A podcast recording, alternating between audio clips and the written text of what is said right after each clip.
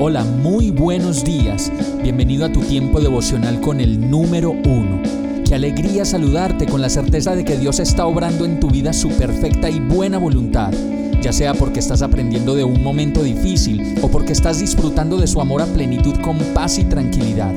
Llegó la hora de tomar tu Biblia, pues de seguro Dios te va a hablar, te va a reconfortar y lo mejor de todo, te va a dar las respuestas que estabas buscando. ¿Qué esperas? Vamos, súbete de una vez en este pequeño pero eterno vuelo devocional con destino al cielo.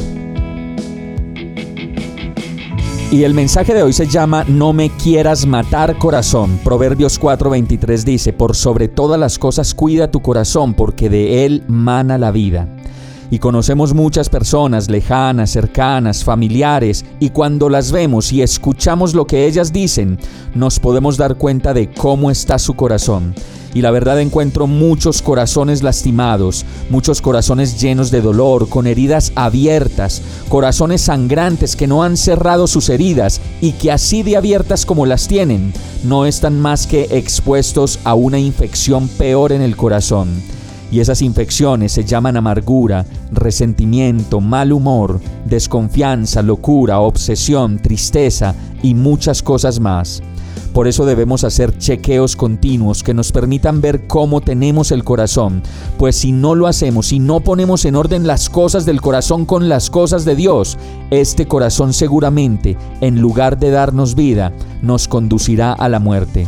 Como lo dice la palabra en Lucas 6:45, el que es bueno, de la bondad que atesora en el corazón produce el bien, pero el que es malo, de su maldad produce el mal, porque de lo que abunda en el corazón, habla la boca.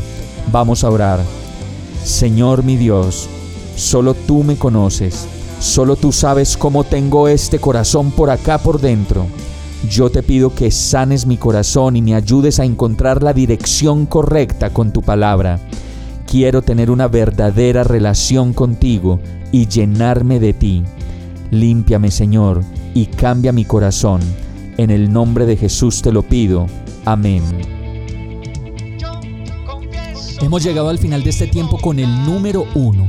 No te detengas, sigue meditando durante todo tu día en Dios, descansa en Él, suelta los remos y déjate llevar por el viento suave y apacible de su Santo Espíritu.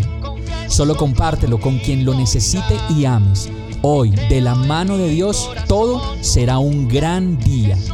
Para más información visita nuestra página www.iglesiabierta.com o llámanos al 313-334-0116. Oramos y rogamos para que cada día te enamores más de Dios y para que no pares de pasar todo tu tiempo con el número uno